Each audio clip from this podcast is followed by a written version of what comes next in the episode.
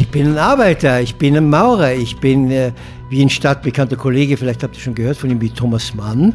Ich gehe jeden Tag an meinen Arbeitsplatz, das ist die Werkbank, die Schlachtbank, die Folterbank. Und dann sitze ich da, ich armes Würstchen, und muss was rausdrucken aus mir. Ich erwarte von jedem Buch, das ich lese, dass es mir hilft zu leben, dass ich etwas verstanden habe, dass ich ein ganz klein wenig mehr weiß von den Abgründen und den Seligkeiten und was immer, was diese Welt bietet. Grenzgänger und leidenschaftliche Weltenwanderer nehmen uns mit auf ihre Streifzüge und bieten Einblicke in ferne Orte und faszinierende Kulturen. Mit offenen Augen ins Abenteuer. Das ist der Weltwach-Podcast mit Erik Lorenz.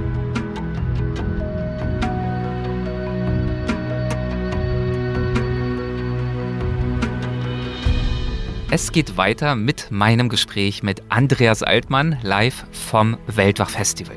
Wir sprechen über das Leben und Reisen und Schreiben. Es gibt Fragen aus dem Publikum und ich denke und hoffe, dass ihr auch mit dieser Episode eure Freude habt. Und im Anschluss gibt es dann wieder ein Update von Lydia aus dem Pantanal. Bevor es losgeht, noch ein kurzer Hinweis auf unseren Sponsor dieser Folge und das ist der CBJ Kinderbuchverlag mit dem Buch My Ocean Challenge von Birte Lorenzen Hermann und Boris Hermann. Ja, und äh, zumindest der Name Boris Herrmann dürfte euch ein Begriff sein. Zum einen ist er sicherlich Deutschlands derzeit bekanntester Segler, zum anderen war er erst vor zwei Folgen hier bei uns zu Gast. In Episode 272 war das.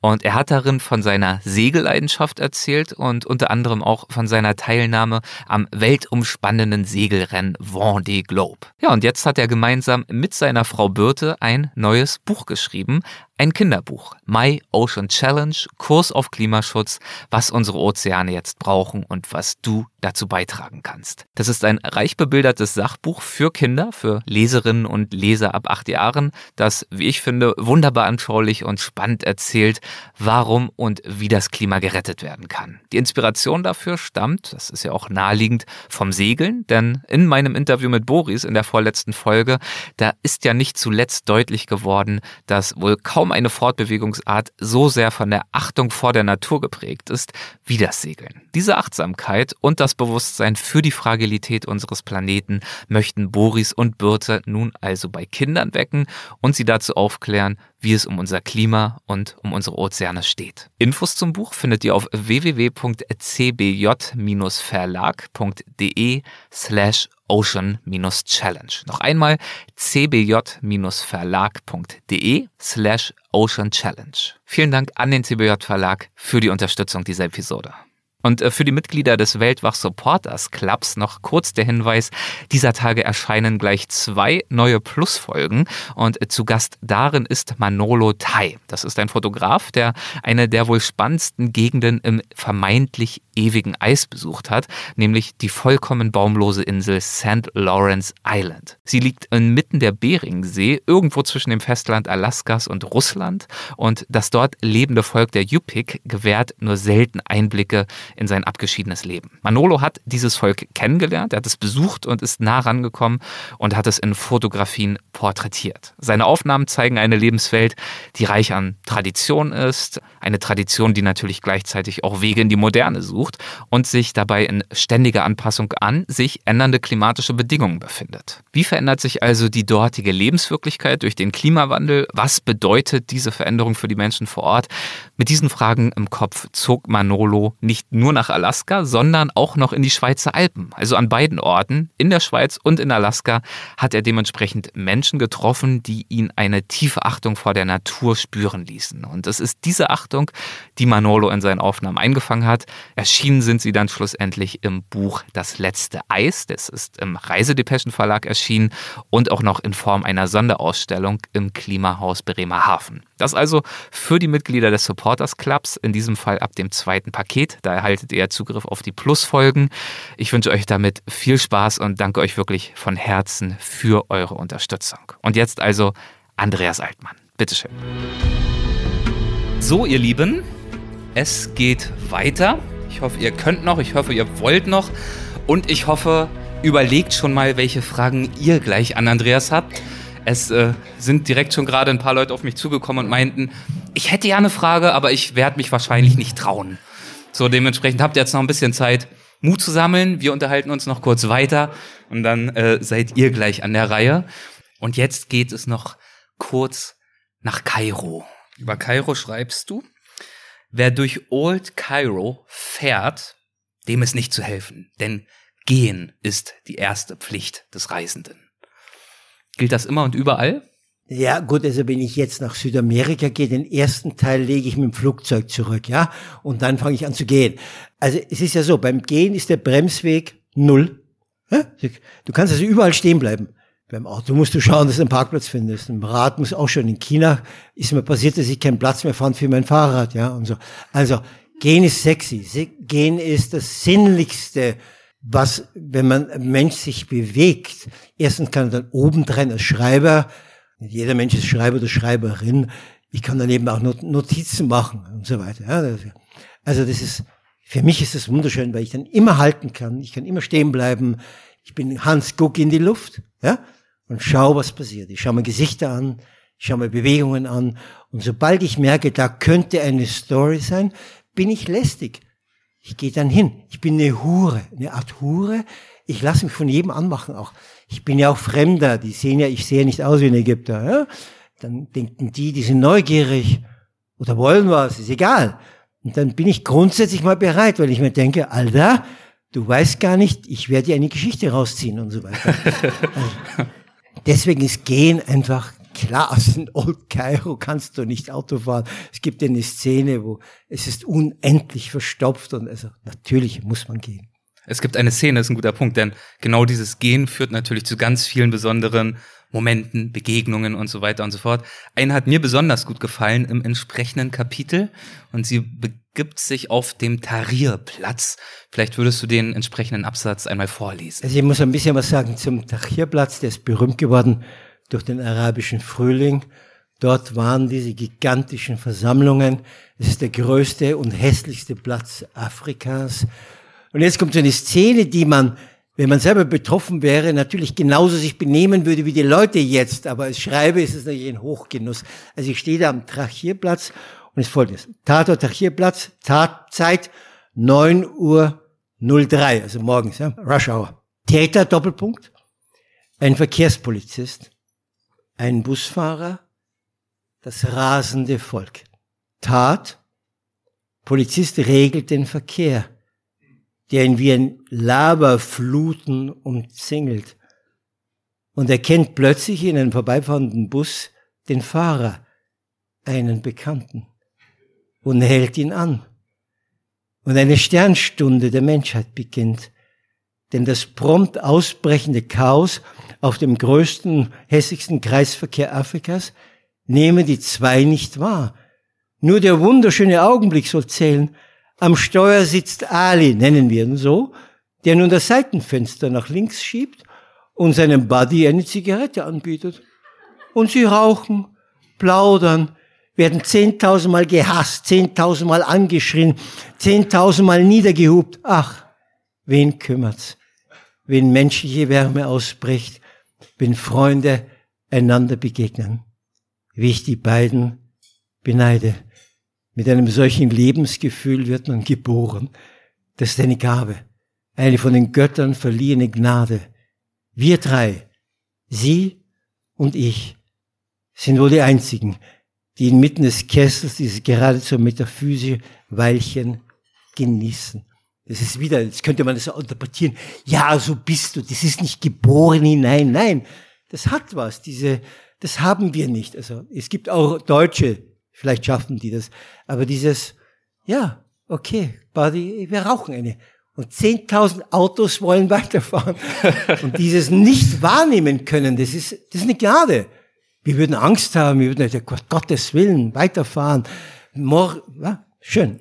Und das ist wieder der der Autor, der freut sich. Das ist eigentlich genau die Art von Szene, von Situation, von Menschlichkeit, nach denen du ja eigentlich die ganze Zeit unterwegs suchst, oder? Ja, aber das brauche ich natürlich nicht. Ich meine, wenn ich Autofahrer wäre, ist ja nur schön als Schreiber. Natürlich. Ich würde nicht auch schreien vor Wut und so.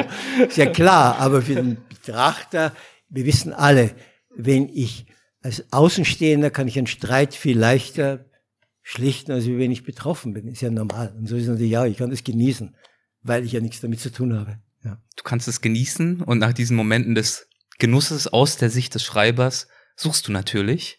Nach all diesen Jahren des, des Reisens und des Schreibens, was ist es, das dich heute bei deiner Arbeit noch antreibt? Ah, da gibt's eine wunderbare Anekdote von Hitchcock. Hitchcock, Gott, Englischer, hat sich, he was disguised als Engländer, aber er war Gott und hat sich dann eben als Engländer verkleidet. Hitchcock jeden Film, irgendeine so Liebesszene und der Hauptdarsteller, ich glaube James Garner, unterbricht und sagt, Master, what's the reason? I mean, what's the motivation for this scene, for this kiss? Und Hitchcock nimmt das Megafon, your salary, ihr Gehalt. Herrlich. Das ist wunderbar. Also, ich liebe es. Ich, ich habe eine Mail bekommen von einer Frau, die ich nicht kenne. Da schreibt, da schreibt sie, das Schöne in ihren Büchern ist, dass sie sich aus Geld nichts machen. Dann habe ich ihr zurückgeschrieben, ob sie noch einen dümmeren Satz über mich aussagen könnte.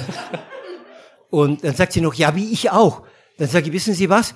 Schicken Sie mir Ihr Geld. Sie machen sich nichts aus. Ich übernehme es dann. Ja, ich, was für ein Blödsinn. Also ich mache es natürlich, weil ich Geld dafür mit verdiene, aber ich habe auch Freude daran. Ich habe ja unendlich, ich war ja, ich hatte zweimal Denguefieber, ich hatte dreimal Malaria, ich war im Gefängnis in Afrika. Ich meine, du nimmst ja ungeheure, auch klimatische Strapazen ab. Du lebst ja in den letzten Dreckslöchern und so.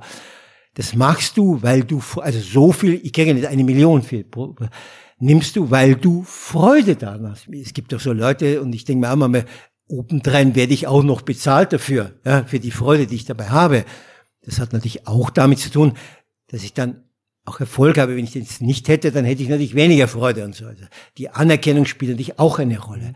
Aber natürlich mache ich es. Es gibt Knete und ich habe Freude daran. Das Gefühl trotzdem, dass man irgendwann auch ein bisschen abstumpft oder dass vielleicht Routinen reinkommen, dass du Momente hast, in denen du sagst, ja, das hätte mich vielleicht vor 20 Jahren euphorisiert, aber jetzt habe ich es auch hundertmal gesehen, ist eigentlich ein alter Hut. Ja, das ist Wird ja schwieriger, diese magischen Momente für dich zu entdecken? Das ist schon klar, dass die, die Gefahr, dass man blasiert wird, Déjà-vu, déjà écouté, déjà entendu, alles schon gesehen, alles schon gehört, alles schon gefühlt. Ja klar, die gibt es natürlich. Es ist wie, du wirst natürlich wie ein Junkie. Und ein Junkie, der jeden Tag seinen Schuss braucht, wenn du da mit so einer kleinen äh, Haschischpfeife kommst, dann sagt der Alter, was soll ich damit? Ja, also der Druck oder die Portion muss natürlich, die Portion der Erregung wäre gut, wenn die sich steigert.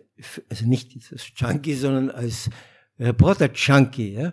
Ist schon richtig, dass gewisse Sachen dann zumindest sagt, okay, das, da brauche ich jetzt nicht überschreiben. Erstens habe ich schon geschrieben, aber wir haben ja auch, wie gesagt, acht Milliarden Menschen auf der Welt. Da gibt es ja unendlich viele Dinge, die ich noch nicht, nicht erlebt habe. Ich finde immer wahnsinnig lustig, wenn Leute mich vorstellen, er hat die ganze Welt gesehen. Ich habe vielleicht eine Millionstel von dieser Welt gesehen. Ich habe vielleicht ein bisschen mehr gesehen als andere Leute, aber natürlich habe ich nicht die ganze Welt gesehen. Aber die ist nicht da, weil ich immer noch diese Freude am Stravanzen, kennen Sie das Wort? Herumstravanzen, Flanieren habe, dieses äh, Gide, französischer Schriftsteller, der dieses La Sensation, diese Sehnsucht nach Sensation, nicht, im Französischen ist Sensation nicht bei uns die Sensation, sondern einfach Sensation, die, das Gefühl, das starke, le Sentiment fort, dass du dieses starke Gefühl hast, dass du am Leben bist. Also Gefahr als Lebensversicherung, dass du die spürst, mich gibt es. Ich habe es gestern vorgelesen mit den Jungen, die sich ritzen. Die ritzen sich, weil das Leben ist dermaßen abgestumpft und dann sie irgendetwas spüren, fahren sie mit dem Messer über den. Und so macht der Reporter. Ich ritze mich eben nicht, sondern ich brauche diesen, diesen Input. Sonst geht's. Was muss dieser Input heute bieten? Was muss ein Thema bieten? Eine Person, damit es dich neugierig genug machen. Das kann man nicht sagen. Menschen haben nicht, wie gesagt, zwei Seelen in der Brust, sie haben tausend Seelen in der Brust. Das ist komisch, wie der Mann, den ich das beschrieben habe, diesen Seum mit diesem Kopf, den es wahrscheinlich kein zweites Mal, sag ich jetzt mal, auf dieser Welt gibt. Das ist egal. Irgendetwas, natürlich, er muss schon was haben, was, was herausragt. Also irgendwas, was wert ist, bemerkenswert. Das Schöne von deutsche Wort, es ist wert, dass ich es bemerke in dem Buch, ja, dass ich mhm. darüber schreibe. Wir wollen ja immer Dinge, die wir nicht kennen. Wir wollen ja immer, also zumindest intelligente und neugierige Leser, was Neues. Nach dem Lesen des Buches ist er ein bisschen weniger dumm, wie ich. Nach dem Lesen eines, ich erwarte von jedem Buch, das ich lese, dass es mir hilft zu leben. Dass ich etwas verstanden habe, dass ich ein ganz klein wenig mehr weiß von den Abgründen und den Seligkeiten und was immer, was diese Welt bietet. Und das dann in Worte zu kleiden, wie du es tust, wie du es ja auch gestern bei der Lesung vorgetragen hast, das ist dann natürlich nach diesen Erlebnissen die, die große Aufgabe. Und du hast mal in einem Interview gesagt, das Schreiberleben pendelt immer zwischen Größenwahn und Ladehemmung. Erläuter das mal. Ja, das ist, ähm, das heißt, es gibt ein jüdisches, steht in der Tora, ein Spruch, der heißt, in den zwei Taschen, in der einen Tasche muss drinstehen, die Welt wurde für dich erschaffen. Und in der anderen Tasche muss stehen, du wirst zu Staub werden und nichts werden. Also das wäre dieser Wahn, für dich ist die Welt da und auf der anderen Seite, du bist nichts, du bist vergehen wie alles auf dieser Welt. Und auf der einen Seite, als Schreiber musst du überlegen, überlegen, denkst du, du bist euphorisch und äh, das ist so und jetzt muss ich das sagen. Und dann kommt, wenn du nicht zerfressen bist vom Narzissmus und von, dann kommt die Ladehemmung und die sagt, die Schreiber-Ladehemmung, das hat nichts mit Schreiberblock zu tun, sondern die dir sagt, pass auf, Alter, du kniest wieder mal vor deinen eigenen Sätzen nieder, das ist ganz schlecht, ja? Beruhige dich, komm wieder runter, auch du hast die Sprache nicht erfunden. Und da pendelt es hin und her. Das passiert aber, soweit ich es überblicke, ja nur, wenn du wirklich besessen bist. Die meisten sind ja Auftragsschreiber, die müssen jeden Tag in einer Zeitung, das könnte ich nie, einen Bericht schreiben. Da hast du keine Zeit, nach Poesie zu suchen und es toll zu formulieren. Ich habe das Glück, dass ich ja dann die Zeit habe, es zu machen. Aber das muss sein, dieses Hin und Her. Wie geht's dir, wenn du einen Absatz verfasst hast, bei dem du ganz tief spürst, ja, das ist es, hier habe ich jetzt genau die richtigen Worte gefunden für eine Sache, für ein Gefühl, für ich irgendwas dann Menschliches. Schon das Klingeln aus Stockholm. Okay? Du meinst das Gefühl. Gut. Gut. Gut. Also weiter.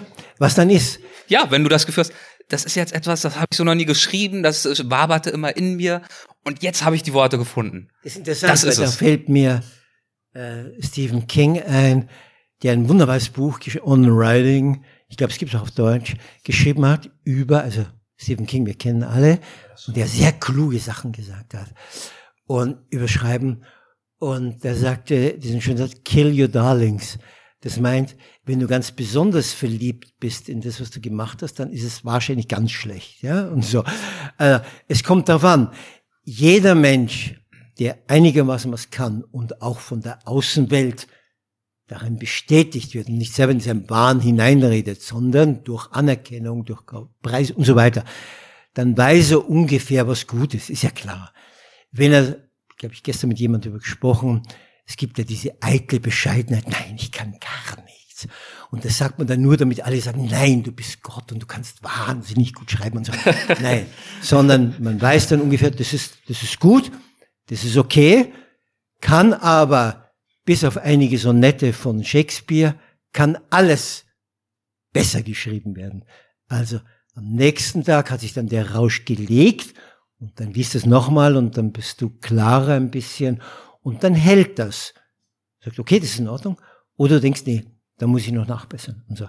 Beim Häuserbauen geht das nicht, da musst du die Wand wieder einreißen. Das ist das Schöne beim Schreiben. Das geht. Scheiterst du gelegentlich auch mal an einem Text, den du gern schreiben würdest?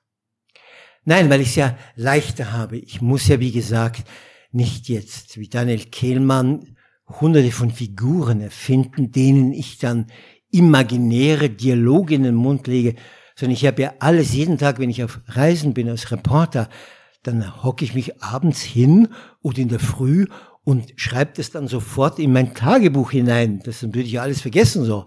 Das sind ja schon seitenweise, ja. Und dann komme ich nach Hause und habe ich dieses Max Frisch sagte das mal, Du, hast, du kommst mit einem riesigen Steinbruch, das ist dein, was du mitgenommen hast.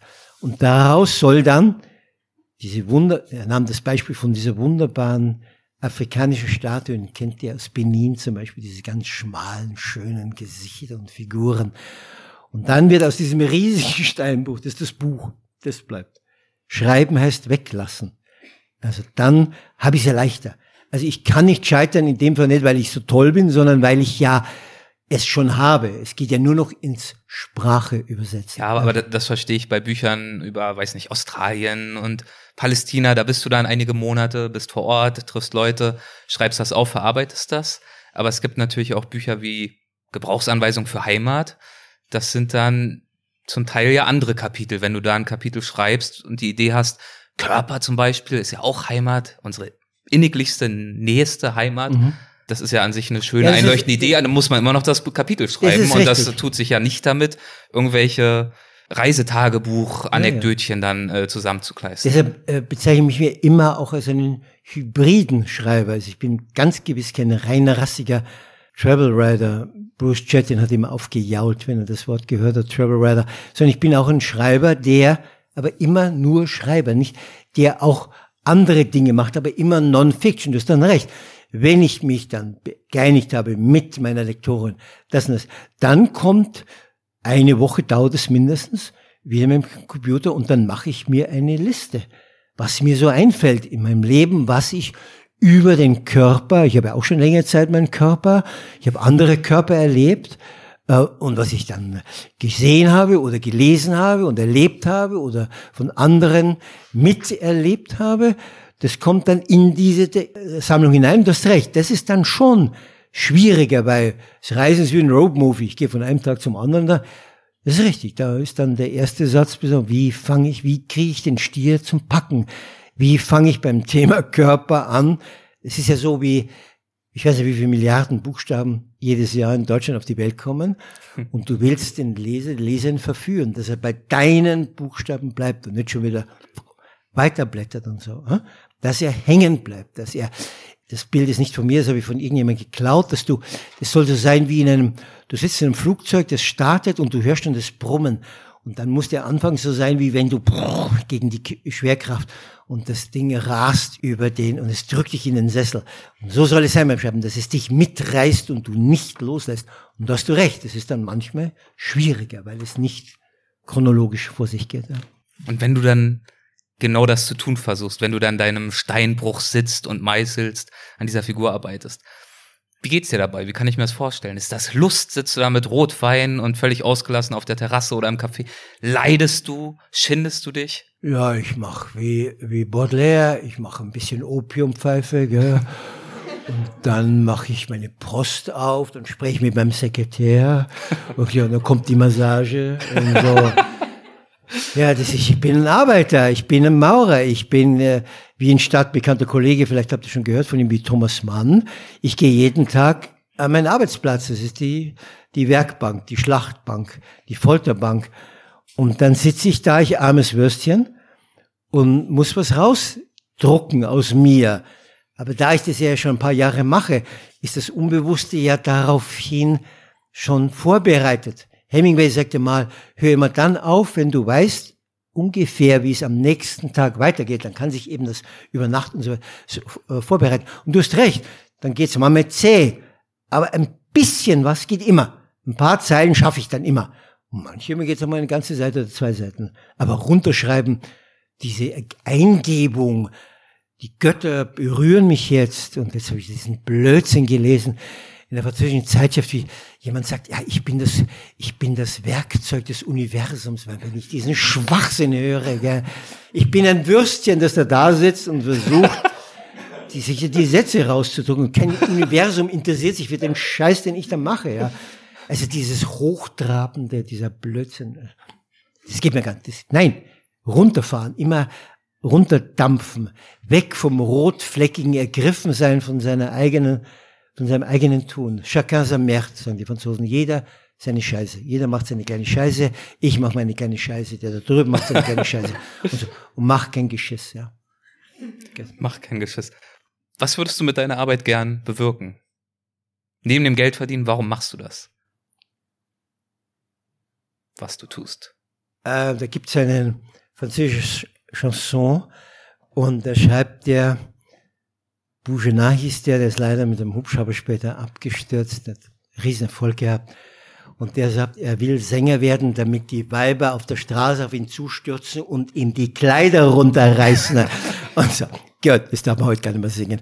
Äh, oder Marquez sagte, ja, tja, der sagte das tatsächlich, weil wir, der ist auch heterosexuell, weil ich, weil ich Frauen kennenlernen möchte, weil ich ruhmsüchtig bin, weil ich Geld haben möchte, aber ich habe keine Mission ich glaube überhaupt nicht daran, dass sich irgendwas ändert, weil ich mein Ding mache. Na, überhaupt nicht, sondern es gefällt vielleicht Leuten und dann so, okay, ich habe eine angenehme Lesestunde verbracht und ich habe mein Geld nicht hinausgehauen und ich habe meine Lebenszeit nicht verplempert. Aber ändern, Mission Impossible, da geht gar nicht. Also, Leute haben mir geschrieben, ja, wegen Ihnen habe ich mein Leben verändert. Ich habe jetzt alles verkauft und bin auf Weltreise gegangen.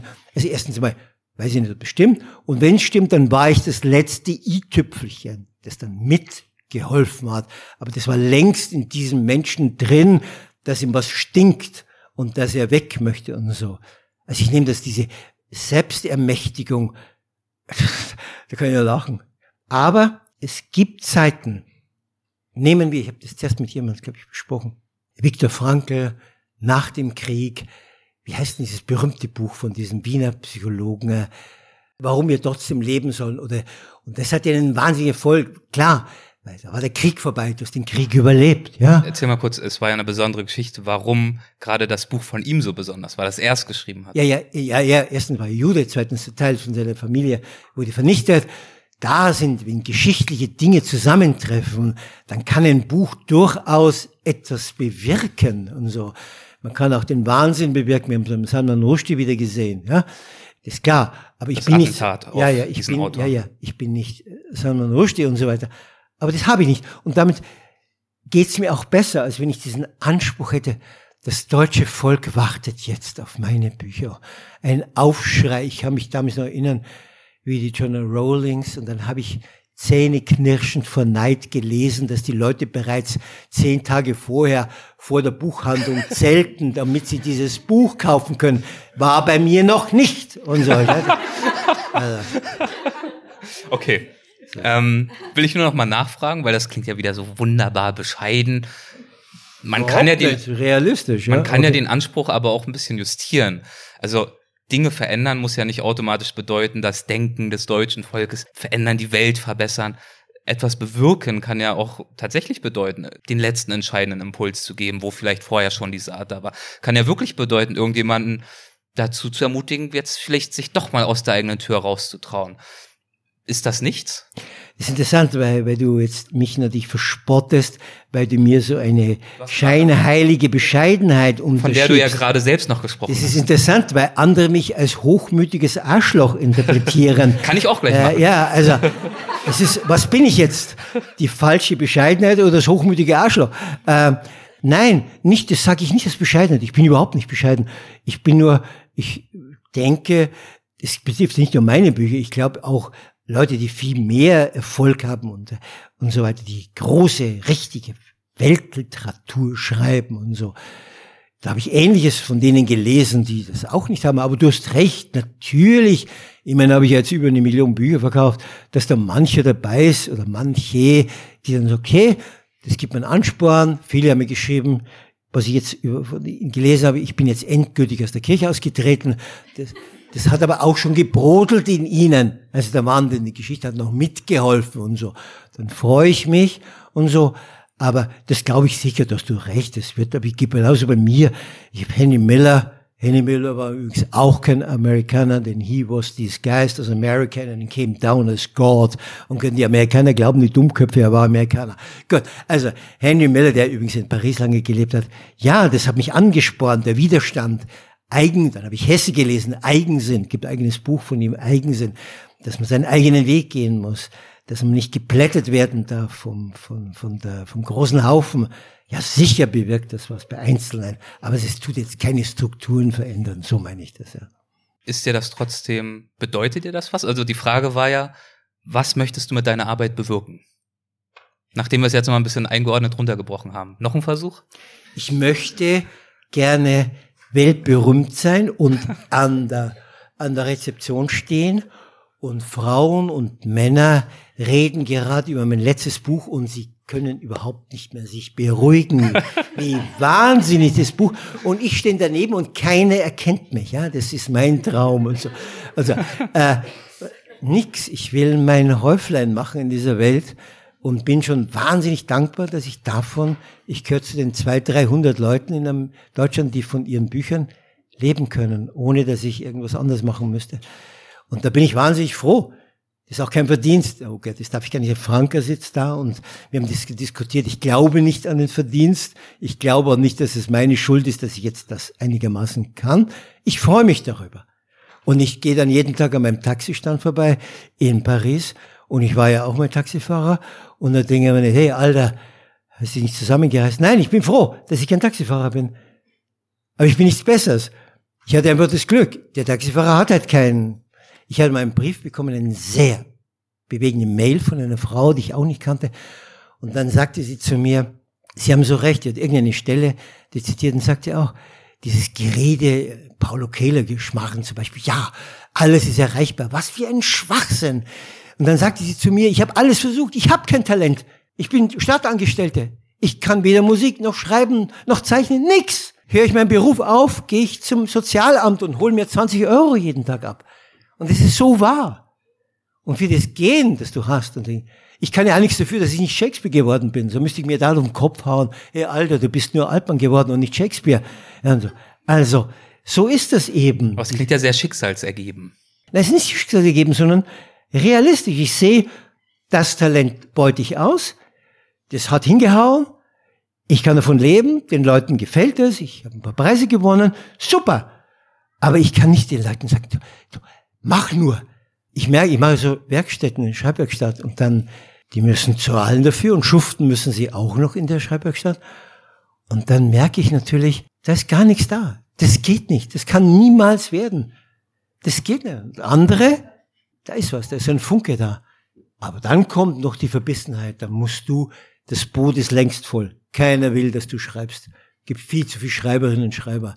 Also musst du, sorry für den Ausdruck, den Markt penetrieren. Du musst rein. Du musst den Fuß reinstellen. Du musst an dich glauben und so. Bis jemand sagt, okay, das ist gut. Das gefällt mir. Da machen wir was und so. Aber ich bin nicht ergriffen von dem, was ich tue. Bin ich nicht. Ist mir auch zu anstrengend bin ich so mit so einer mit so einer heiligen, vorgetragenen, unerträglichen Künstlerschaft. Ich bin Künstler und so. Nein. Künstler aus Paris. Ja, sorry, I forgot about it. Ja, was für ein Schmarrn. Ja. Na gut, die Antwort nehme ich an mhm. und füge noch einen kleinen Satz aus dem Vorwort aus bloßes Leben, deinem Buch hinzu. Den hast du, glaube ich, gestern sogar vorgelesen. Ich wünschte, jedes meiner Bücher taugte so nebenbei als Aphrodisiakum. Man liest es, man schluckt es und nach spätestens einer halben Stunde regt sich die Lust aufs Leben.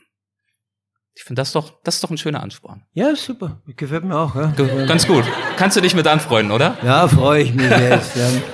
Ich würde sagen, also bei mir bewirkst du diese Lust. Ich glaube, mhm. bei einigen, die hier dabei sind, auch. Deswegen vielen, vielen Dank für deine Arbeit und für die Zeit bisher. Vielen, vielen Dank für das Gespräch. Ich danke euch. Danke dir.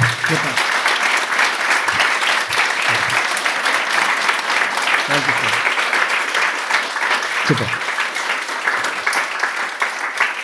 Das jetzt natürlich in die zweite Runde geht. Es ist ja noch nicht vorbei. Denn jetzt kommen hoffentlich die fiesen Fragen. Nein, fühlt euch nicht unter Druck gesetzt. Alle Fragen sind okay, sage ich jetzt einfach mal so, oder? Ja, Gibt's Tabus? Nein. Hast du Angst vor irgendwas? Nein. nein. Siehst du? Er hat Journalisten fragen. Ja. Politiker antworten nicht. Okay, gut. Also. Kriegen wir hin. Also ihr Lieben, jetzt äh, muss natürlich irgendjemand den Mut aufbringen. Wer möchte denn loslegen? Mails an mich morgen, was ich Sie gestern unbedingt fragen wollte, werden nicht beantwortet. Gut. Super. Ich bleibe mit der Frage nochmal im Steinbruch. Und zwar, wenn du ähm, aus deiner Reise kommst und in deinem Steinbruch bist und daraus dein Buch, also sprich eine neue Skulptur formst, ist das der eine Prozess. Jetzt bist du ja bei der Trilogie, beim dritten Buch deiner Reportagen. Das ist ja so ein bisschen so, um in der Metapher zu bleiben, als wenn du ins Museum gehst und die fertigen ähm, Statuen nochmal mit der Pfeile, also mit der Sprache nochmal feilst. Ähm, da entsteht ja auch was Neues, was mich interessieren und würde. Schon Update auch, was, also da kommen dann schon das Ja, Sachen genau. rein. Und das ist die Frage, was, was macht das innerlich als Schreiber mit dir? Wo ist der Unterschied in dem Schreiberprozess? Du gehst da in die Erinnerung wieder rein, aber aus einer ganz anderen Perspektive. Ähm, Gibt es da einen Unterschied? Ist da irgendwie was anderes? Ist da irgendwas anderes bemerkenswert für dich? Das würde mich einfach mal interessieren. Nein, Danke. überhaupt nicht. Es gibt, ähm, ich habe, ich habe schon erwähnt, diese Schreibwerkstatt und dann habe ich zwei Grundgesetze für mich und ich hoffe nicht gilt es für andere auch erfunden. Das eine ist das Reinlichkeitsgesetz, ich habe es erwähnt. Natürlich nicht moralisch reinlich, sondern intellektuell reinlich. Ist es klar geschrieben? Wir alle wissen, wir lesen einen Artikel, fuck, das stimmt doch was, ich habe einen Satz weggelassen, Widersprüche, die nicht aufgegeben und so weiter. Also ich lese es einmal als fremder Leser und verstehe es, weil es klar, übersichtlich, stringent formuliert und dann kommt einer der Großen dieser Welt, Hundertwasser. Hundertwasser ist dieser berühmte Wiener Architekt, diese wunderbaren, könnt ihr im Netz anschauen, Hundertwasserhäuser. Das heißt, der ja auch den Satz prägte, eine Gerade ist die Todsünde. Das heißt, jetzt kommt das Haus. Das Haus ist das Reinliche. Das Klo funktioniert, Abwässer funktionieren, das Licht geht, die Fenster schließen sauber. So ist der Text. Ist klar, deutlich, aber langweilig. Wie wir meistens sehen, diese ganzen Wohnkisten, wo die Leute schlafen. Aber jetzt kommt Hundertwasser und poetisiert das Haus. Er macht es ein bisschen Chrom, Blumen, dorthin, Farben und so weiter, ja. Und so ist es auch. Jetzt kommt die Verpackung. Und das ist die Sprache. Also du musst zweifach den Leserinnen und Leser eine Freude machen. Erstens, dass du ihm etwas Intelligentes erzählst, was er nicht kennt. Er hat das Recht, er hat deinen Text gekauft. Du hattest die Zeit als Schreiber, dich damit zu beschäftigen. Ich habe, lese auch vieles, weil ich nicht weiß. Ich habe keine Zeit dafür. Also, also ich erlerne etwas und dann habe ich noch, wenn ich das Sprachgefühl habe, ich habe das Gefühl, dass viele Leute kein Sprachgefühl haben. Stell dir mal vor, ich lese in der Arena in München Shakespeare-Gedichte vor, wie schnell dann Tomaten fliegen und so weiter, weil das keinen Schwein interessiert. Das heißt, ich muss es poetisieren. Ich muss noch, äh, ich habe das Beispiel genommen in einem Buch von in Japan gibt es in den großen Department Stores einen eigenen Floor, einen eigenen Stockwerk, wo nur verpackt wird. Man weiß, dass die Japaner ein sehr ästhetisches Volk sind. Ja, die Zen-Kunst, die Klarheit und so weiter. Und das ist unheimlich. Wenn man dann zusieht, wie diese kleinen, süßen japanischen Frauenhände mit einer ungeheuren Raffinesse, mit tausend verschiedene Papiere gibt es, da tausend verschiedene Bände auf das eingehen, was der Mensch, und wenn es ein Gurkenmixer ist, ist völlig egal. Auch Vibratoren werden eingebaut, alles wunderbar. Und das ist die, das ist der Hundertwasser, das ist die Poetisierung. Also nicht nur kaufst du etwas, was du wahrscheinlich brauchst, was nützlich ist, sondern du bekommst es auch, was eigentlich nutzlos ist, eigentlich nur dazu da ist, um dein Auge zu erfreuen, bekommst du das dazu.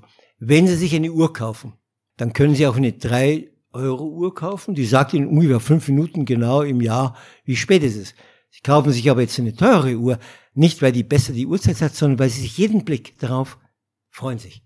Ein kleines ästhetisches Zucken, wie schön die Uhr ist. Und so ist das. Das braucht der Mensch. Und da hat es da, was du sagst, völlig, hat überhaupt keine Rolle. Ich habe den Text jetzt hier, es geht natürlich ein bisschen schneller, weil ich ja klar, die Grundmauern stehen ja. Aber es geht darum, stimmt, die, stimmt der Text, ist es klar und deutlich und ist die Poesie. Also da ist kein anderes Gefühl. Es ist immer das Handwerk des Schreibens, das aus Respekt für den Käuferinnen, für die Käufer und den Leser erfüllt werden muss. Meine Lektorinnen sagen, ja, Altmann, du bist ja dich, du bist hysterisch, du machst jedes Komma. Ah, da gibt's eine wunderbare äh, Anekdote von Oscar Wilde. Oscar Wilde sagte, heute Vormittag habe ich wieder einen Text äh, überarbeitet und habe ein Komma weggenommen. Am Nachmittag habe ich es wieder zurückgetan. und, so. und dann noch ein anderes Beispiel, James Joyce, auch ein stadtbekannter Schreiber. Joyce war berühmt für endloses, langes Schreiben, bis er was hinkriegt. Und er hat ja Weltliteratur geschrieben. Die Anekdote geht so. Es klingelt. Jimmy liegt überm Schreibtisch, knickt. Freund kommt rein. Jimmy, Jimmy, was ist los? Was ist los? Ja. Ja, was, es war Nachmittag, ja. Ja, ich habe erst, ich habe erst sieben Wörter geschrieben. Sagt der Freund. Ja, aber für dich ist es doch viel. Ja, sagt Joyce, schon, aber ich weiß noch immer nicht, in welcher Reihenfolge ich sie hinschreiben soll. Also, man sieht, auch andere Kollegen haben Schwierigkeiten, damit zurechtzukommen. Ja. Das ist das eiserne Gesetz, dass du beiden Ebenen Freude machst. Intelligentes Schreiben deshalb muss es ja nicht heißen, dass der Leser ich lese auch immer, wie wir alle, was, was mir nicht so übereinstimmt. Manchmal lehne ich es total ab, aber manchmal lasse ich es, lasse ich mich besamen. Ich speichere es mal ab und trage diesen Samen in mir herum und irgendwann komme ich darauf, ah, das ist gar nicht dumm. Da ist was dran, das gefällt mir, was ich zuerst vielleicht eher abgelehnt habe.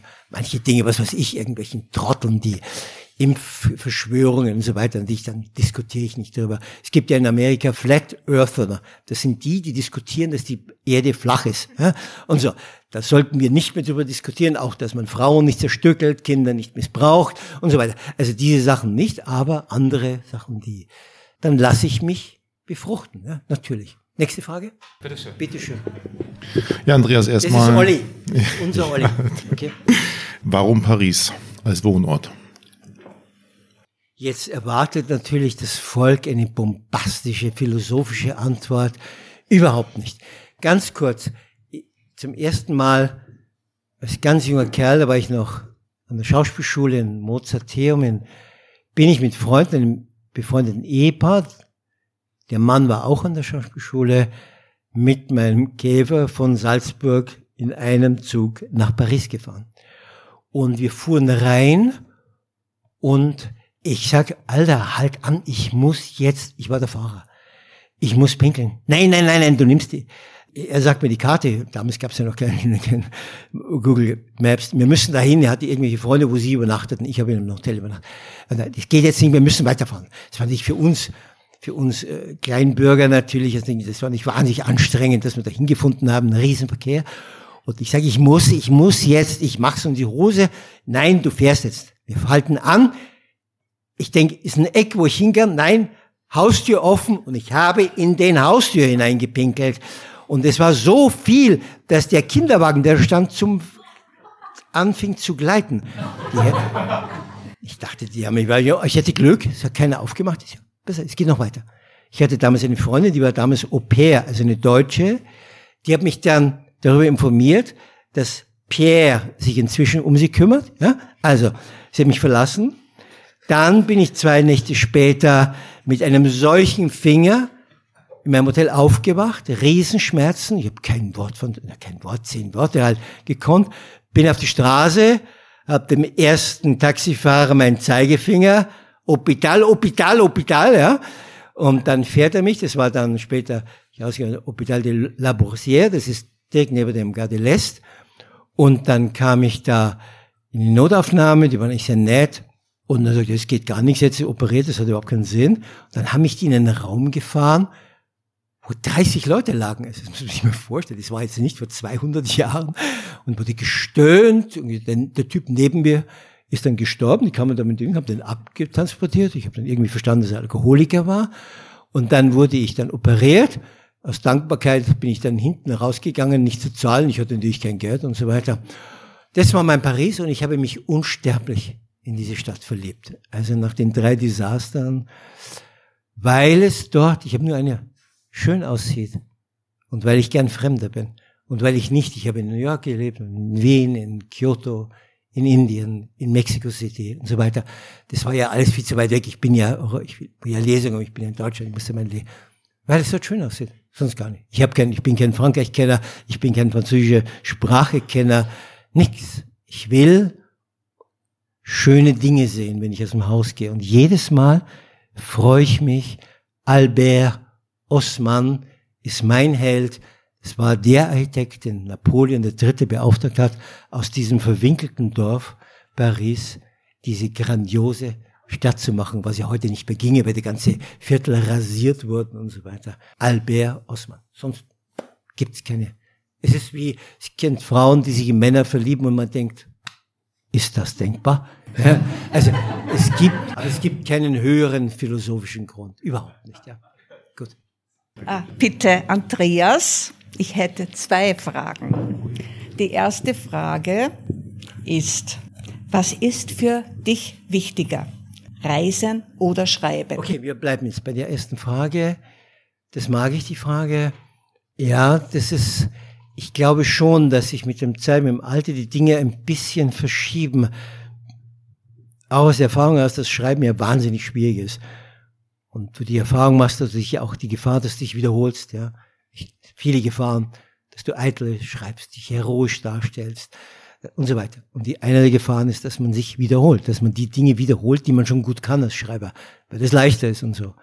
Jeder Mensch macht das in jedem Büro immer, ja. Und äh, ich habe natürlich auf der einen Seite habe ich natürlich dann Angst, weil ich ja kein Schriftsteller bin, dass mir der Stoff ausgeht. Ich müsste ja reisen. Ich reise auch, aber dann dazu kommt, wir kriegen alle die, wir bekommen alle die Diskussion mit. Ich trage ja auch zu, ich drücke es mal dramatisch aus, zur Vernichtung der Welt bei, weil die Leute natürlich dann sagen, oh, da möchte ich aus der Altbahn kann, kann ich auch, da reise ich auch mal hin und so. Also ich trage dazu mit. Wir wissen, dass der Massentourismus eine der Todsünden dieser Welt ist, ja.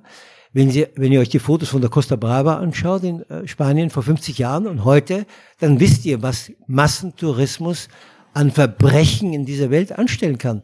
Thailand, wohin du hingehst, ja? Vietnam und so. Das kommt ein bisschen auch noch dazu.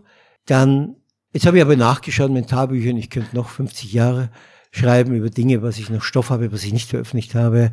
Also das ist nicht so sehr lieber. Aber wenn ich ein Thema finde, das mich wirklich, wirklich reizen würde, aber es möchte, es müsste hybrid sein, nicht nur Reisen. Also das ist mir, so wie jetzt das neue Buch, das rauskommt, das ist schon Reisen, aber es ist auch, aber es kommt auch eine Szene vor, wo ich über eine mutige Frau in einer deutschen U-Bahn schreibe, ja.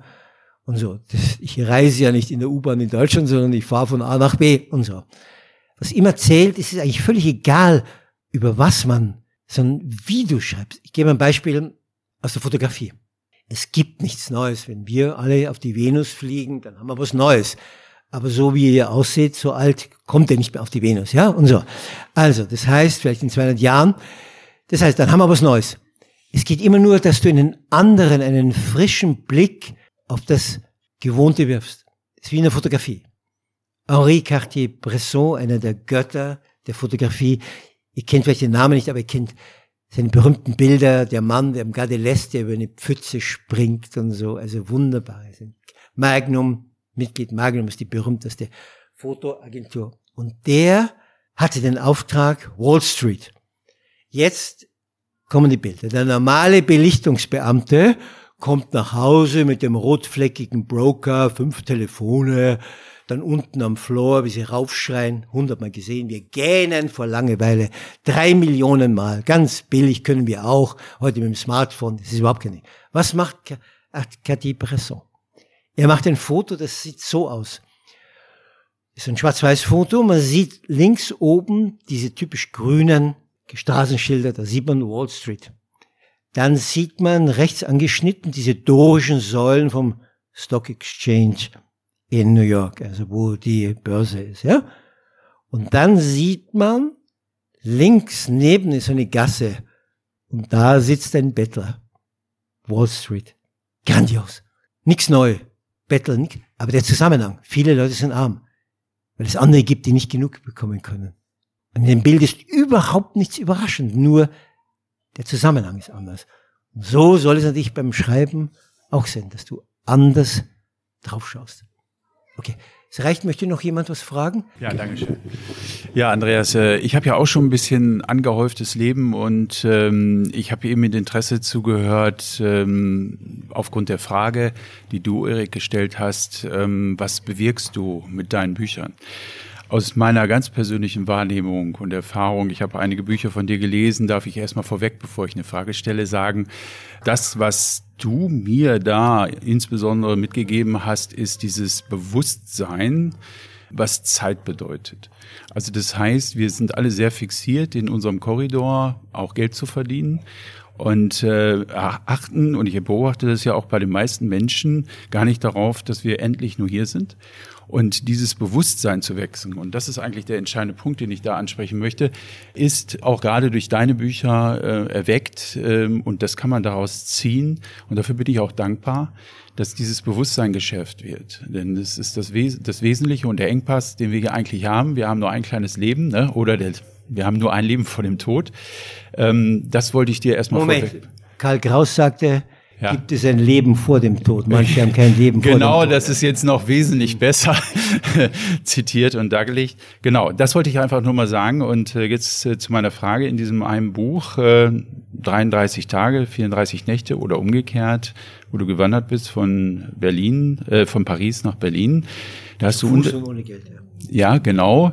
Da hast du äh, dargestellt, dass es dir bei den menschlichen Begegnungen, wo du ja auch äh, gewählt hast, äh, es dir nicht gelungen ist, dem Menschen anzusehen, ob er etwas gibt oder nicht. Genau, ja. Genau, total spannend und interessant. Ich habe mich immer vorher gefragt, bevor ich schnorre. ja, logisch, äh, würde jeder tun. Ja. ja, wo lohnt es sich? Und es gehört ja immer Mut auch dazu und Überwindung. Ähm, und Hunger. Hunger Bitte? Und Hunger. Hunger ja. ja. genau, das äh, wirst du erlebt haben. Ja, und äh, das ist natürlich eine total interessante Erfahrung, die wir auch alle ähm, im Leben erfahren, glaube ich, ähm, dass wir Menschen einschätzen, versuchen einzuschätzen und sind dann, wenn wir sie wirklich begegnen, überrascht, dass doch etwas ganz anderes dahinter steckt, als wir vielleicht auf dem ersten Anschein beobachtet haben. Das ist etwas weiß ich jetzt nicht, ähm, das würde mich mal interessieren, was sagt das für uns ähm, und für unsere menschlichen Begegnungen, wenn wir diese Erfahrung, deine Erfahrung, ähm, die du da gemacht hast, äh, äh, auf uns gültig stellen? Ganz verstehe ich die Frage nicht. Was? Ja, was, was heißt das? Was bedeutet das denn für uns, wenn wir es nicht können? Wenn wir Menschen, menschliche Begegnungen nicht einschätzen können? Naja, aber ist ja was anderes. Ich kann aber einschätzen, ob der Mensch jetzt beweglich ist. Äh, es gibt übrigens Untersuchungen, die sagen, wenn wir, wir tun ja immer, wir gehen ja mit einem riesigen Computer durch die Straßen, ja, und wir schätzen jeden, der vorbeikommt, ganz gleich ein, das ist klar, also auch um uns zu schützen, was der Teufel. Und das erste, wie, warum Leute, wie Leute das Alter eines Menschen einschätzen, ist nicht das Gesicht, sondern wie er sich bewegt. Das ist das erste, wie er in der Welt sich bewegt und so. Also das ist ja nicht so wichtig, das ist ja auch gar nicht erforderlich, das ist ja eine Spielerei, wenn ich mich frage, gibt der jetzt was oder gibt der nichts? Wichtig ist, dass wir, das gilt gerade für Mann, Frau, Mann, Mann, Frau, Frau Beziehungen, dass man mit der Zeit erkennt, ob der andere, die andere toxisch ist. Und dass sie dann erkennen, jetzt muss ich die Notbremse ziehen. Ich will mein Leben nicht in der Nähe von einem toxischen Menschen verbringen. Ob ich das jetzt wusste, ob die betteln gegen, das war eher lustig und so.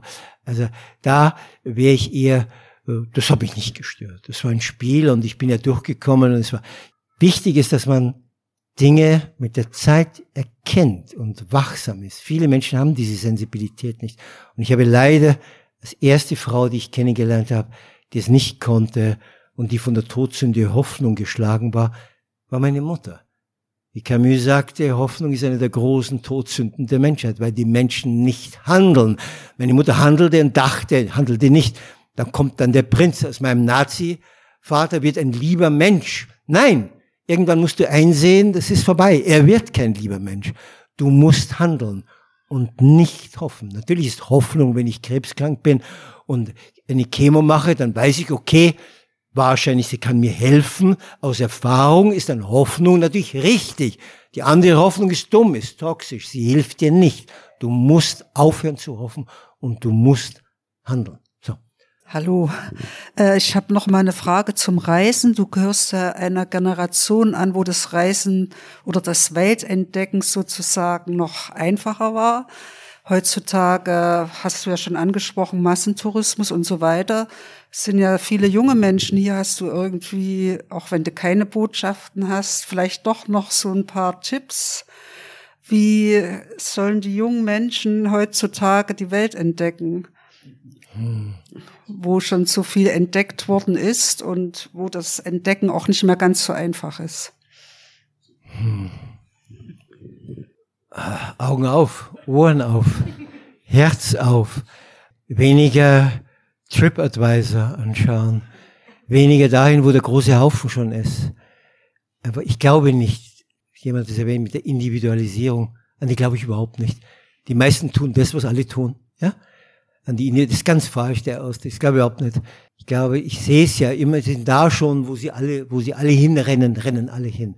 Dass du einfach, ich glaube, trotz alledem, so sehr die Welt zersiedelt ist, gibt es natürlich Dinge, wo es unfassbar großartig ist und äh, gut ist und so. Aber dann brauchst du dieses schöne jiddische Wort Chutzpe. Du musst frech sein, du musst dich trauen, nicht toll können, überhaupt nicht. Du musst neugierig sein und musst Einsamkeit aushalten, nicht immer im Rudel unterwegs sein. Du musst es aushalten. Du bist auch dann hundsgemein. Beim Reisen ist Einsamkeit ein Riesenproblem, ja, und so. Aber dann wirst du wieder belohnt und so. Also es gibt's immer noch. Aber es ist sicher schwieriger, weil wir auch viel mehr Menschen heute sind und viel radikaler noch, wenn ich so lese, was in Mallorca, habe ich gelesen, wieder an Bauwahnsinn geplant ist. Wie soll das hier aufhören und so weiter, in der Costa Brava, in der Costa del Sol und so weiter. Aber das gibt, es gibt keine Ausrede. Erik macht das vor, sowas gibt es natürlich. Aber weg vom Smartphone, weg von dauernd was andere machen, aushalten, es nicht zu wissen. Das ist sehr schwierig. Keine Meinung haben, sondern aushalten zu sagen, ich weiß es nicht, aber ich gehe mal drauf zu. Es gibt dieses wunderschöne Koan im Zen, einer meiner Motti irgendwo. Kommst du an eine Weggabelung, beschreite sie. Großartig. Das heißt, mach was. Mach was. Erstarre nicht. Mach was. Ich habe mich mehrmals bei der Reise zu Fuß im Wald verlaufen. Gell? Irgendjemand habe ich dann getroffen. Und dann ging es wieder weiter. So. so. Andreas, wenn du in ein Land ankommst, auf was schaust du als Erster? Okay. Auf ein Land ankommen.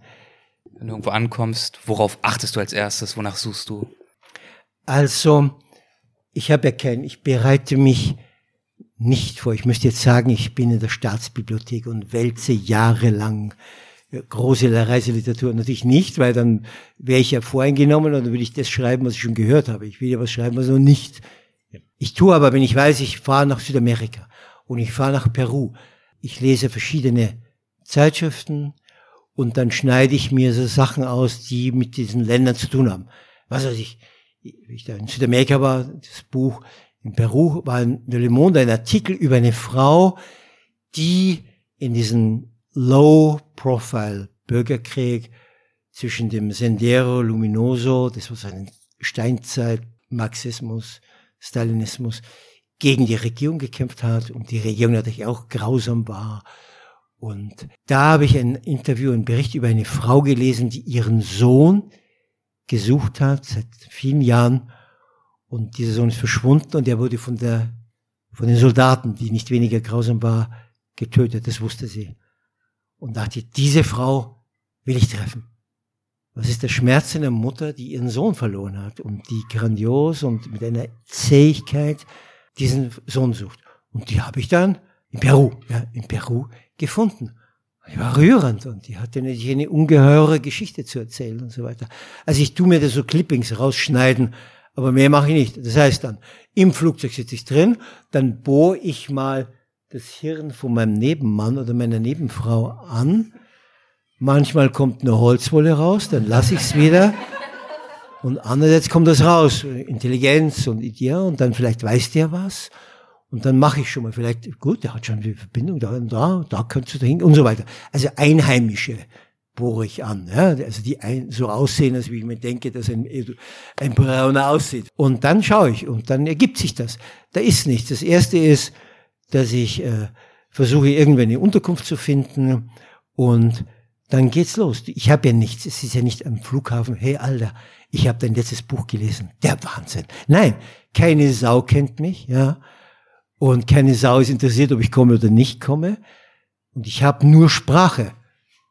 Mit dieser Sprache, ich habe auch keine Geldkisten, um Leute zu beschwächen, mache ich Verbindung. Und dann ist das wie ein Schneeballsystem. Das ergibt sich dann, das eine gibt das, das andere gibt das.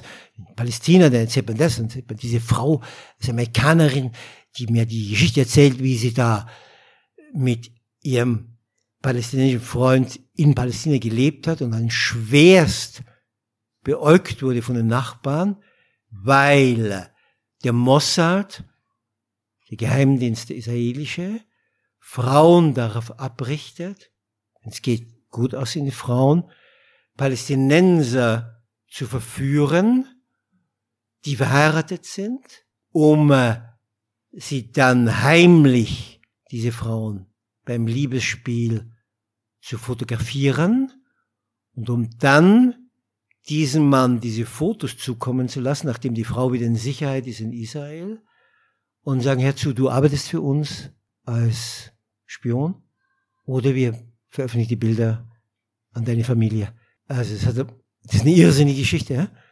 Und dann geht es weiter und die erzählt man wieder etwas. Und nur so funktioniert das. Ich habe ja kein Handy, ich habe nie ein Smartphone. Ich bin der einzige Mensch, schauen Sie mich genau an, der noch nie in seinem Leben ein Selfie gemacht hat und so. Brauche ich nicht. Ich brauche nur andere, die mir helfen. Und dann diese Chutzpe, dass du drauf losgehst. Sonst wüsste ich nicht. Nur ein normaler Reisender, der soll genießen, der muss ja nicht schreiben drüber, der muss ja nicht dauernd rumpesen wie ich, der soll ja auch mal genießen und im Pool legen und so. Das habe ich dann auch gemacht. Ich habe dann jede sieben, acht Tage habe ich mir einen Nachmittag freigenommen, bin ich in ein super Hotel, da zahlst du dann ein bisschen was und kannst dich im Pool legen. Entspannen, du musst ja entspannen, ja. Es bedrückt dich ja gerade in Palästina, da kriegst du ja jeden Tag unglaubliche Meldungen und so. Gut, das nur am Rande. Ja, bitte, hast du noch eine ganz dringende Frage? Okay, dann machen wir die zum Abschluss und dann. Ach Gott. Okay. Schaffst du es, dich ein bisschen kürzer zu fassen, Andreas? Was soll denn das heißen? Super spannend. Ich will nur die Mischung finden zwischen yes, noch Abendessen darling. schaffen. Komm, wir machen jetzt noch zwei äh, etwas knackige Runden. Und dann haben wir oder? Alles klar. Junger Mann, bitte. Genau, du hast ja in deinem Leben auch schon wahnsinnig viele Krisen durchlebt und auch wahnsinnig viele Krisen auch gemeistert. Und wenn du jetzt so darauf zurückschaust, was hast du da persönlich eigentlich so am meisten auch mitgenommen? Also man hat ja Krisen auch weiterhin in seinem Leben. Was hast du da wirklich mitgenommen, so rückblickend? Und was waren so die Punkte, die da deine Persönlichkeit so geprägt haben? Ähm, das sage ich was aus meiner Kindheit. Ich würde das Scheißbuch heute eine Seite dazu schreiben. Das Scheißbuch ist deine Autobiografie. Ja, das, also meine das Jugendautobiografie, ja, meine Jugend. Äh, das Scheißleben meines Vaters, das Scheißleben meiner Mutter, meine eigene Scheißjugend. Ist mir übrigens beim Meditieren eingefallen, dieser äh, Titel. Ähm, ganz kurz mache ich Das ist in der, ich weiß nicht, ob ich es erwähnt habe, ich, ähm, Freud hat diesen, diesen Ausdruck erwähnt, äh, erfunden, sekundärer Krankheitsgewinn. Banales Beispiel, jemand ist blind, dann hört er besser. Ja, natürlich. Und so weiter. Also er gewinnt durch die Krankheit des Blindseins was Neues, was normale Hörende nicht haben. Ja, und so. Und so ist es. Heute würde ich sagen, ganz kurz, mein Vater hat auf Negative Learning, sagen die Engländer, also ich weiß nicht, was ich will, aber ich weiß, was ich nicht will, in mir diese Resilienz. Und bei meinem Vater habe ich gelernt, und das ist für mich die wichtigste Lesson. Später hat sich das noch verstärkt in einem Zen-Kloster. Du musst kämpfen. Es gibt nichts umsonst. Nicht, wenn du Genie bist. Also wenn du Genie bist, ja, aber wenn du kein Genie bist, du musst und das lernen, dass du dich durchbeißt. Und das habe ich oft das Gefühl heute, mit dieser Mausklick-Gesellschaft, viele haben das nicht mehr. Die geben auf. Die sind da beleidigt und ziehen sich zurück und werden Hiroko, äh, Hirokomoki, wie heißen diese äh, Japaner, die sich dann bei ihren Eltern 30 Jahre leben und so weiter. Nein, das ist es. Dass du lernen musst, viele versuchen dich zu ficken. Du musst stark sein. Du musst versuchen, einen Weg zu finden, damit fertig zu werden. Und das ist eigentlich für jeden Menschen die Lektion dann kann ihm eigentlich, wenn er noch Glück hat im Leben und andere trifft, die ihm auch helfen und so, Freunde hat, dann ist das toll, dann schaffst du es. Danke sehr. Dann schaffst du's, ist doch das perfekte Stichwort. Ich glaube, du hast es jetzt geschafft. Du bist wahrscheinlich auch relativ geschafft jetzt, oder? Du sprichst von dir, oder wie? Nein. Du hast ja jetzt schon ein bisschen geschuftet gerade. Nein, ich will nur nicht, dass ich ranzig werde. Weißt du, das ist immer so. Ich, hab- ich kenne ich kenn Autoren, die reisen mit ihrem Koffer rum. Hast du schon mein letztes Buch gelesen und so weiter? Nein, es gibt eine gewisse Keuschheit im sich präsentieren. Deshalb meine ich, ist gut, wenn es jetzt, dass wir das nicht überstrapazieren, die Geduld und die Aufnahmefähigkeit der Leute. Deswegen. Deswegen, wenn ihr noch aufmerksam genug seid für einen letzten Applaus, dann würde ich euch jetzt dazu ermutigen. Vielen, vielen Dank, Andreas. Danke, ihr Lieben. Danke. Super. Dankeschön. Dankeschön. Gut. Das war's mit Andreas Altmann vom Weltwach Festival live. Ich hoffe, es hat euch gefallen. Es war ein grandioses Wochenende. Dank Andreas, aber natürlich insbesondere auch dank der äh, tollen Besucherinnen und Besucher. Es hat wahnsinnig viel Spaß gemacht. Dieses Festival, aber auch die anderen Termine dieses Jahr. Und ich habe es auch schon mal verraten. Es gibt natürlich auch 2023 wieder Termine. Drei Stück an der Zahl. Unter anderem mit Michael Martin, ja auch ein sehr guter Weltwachbekannter, wie Andreas Altmann auch einer ist. Schaut euch also gern unbedingt die Termine an für 2023. Ihr findet sie bei uns auf der Website. Es würde mich freuen, einige von euch bei dieser Gelegenheit persönlich zu sehen. Und jetzt kommt wieder einmal Lydia Möcklinghoff. Paradies Pantanal. Neues von Lydia. In der letzten Folge hat sie uns ja schon ein wenig von den unglamouröseren Seiten des Forscherlebens zu hören gegeben, weit weg von Hochglanzfotos von irgendwelchen Jaguaren und Dschungelszenerien. Und wir haben sie dabei begleitet durch Dornendickichte, durch Mückenwolken und über Zeckenwiesen. Und zwar auf der Suche nach ihren Kamerafallen, die sie ja am Ende ihrer Zeit im Pantanal dann jedes Mal absucht einsammelt, um dann auszuwerten, was in diesen Wochen und Monaten da so vor der Linse gekreucht und gefleucht hat. Ja, und zum Ende der letzten Folge hatte sie dann äh, schon drei Kamerafallen eingesammelt und schließlich war sie dann in den Jeep gesprungen und hat sich auf den Weg gemacht zu Kamerafalle 4. Falle 4 muss ich jetzt an einem See einsammeln, der schon relativ früh trocken gefallen ist. Dann gab es eine Weile die schöne Zeit, dass man mit dem Auto direkt zur Position fahren konnte. Aber jetzt ist dadurch, dass es jetzt schon so lange trocken ist, alles zugewuchert. Hier wächst schon fast sowas wie ein Wald, da wo eigentlich der See sein muss. Und deswegen muss ich jetzt leider einen Kilometer dahin laufen. Das ist auch ein bisschen anstrengend, aber es geht. Es ist halt zumindest auf diesem offenen See. Das jetzt natürlich, wenn man so hüft bis Kopf hoch im Pflanzengemüse rumrennt, will man natürlich immer kein Tier erschrecken. Und äh, man weiß ja immer nicht, was hinter der nächsten Kurve ist. Ich merke mir dann immer Kletterbäume. Wenn das passiert, dann weiß ich, wo ich schnell hochklettern muss. Ist aber noch nie zur Anwendung gekommen und ich hoffe, heute seid ihr dann auch nicht live dabei. Kamera 4. Und auf. Hat wenig Bilder gemacht. 80. Naja, aber spannend.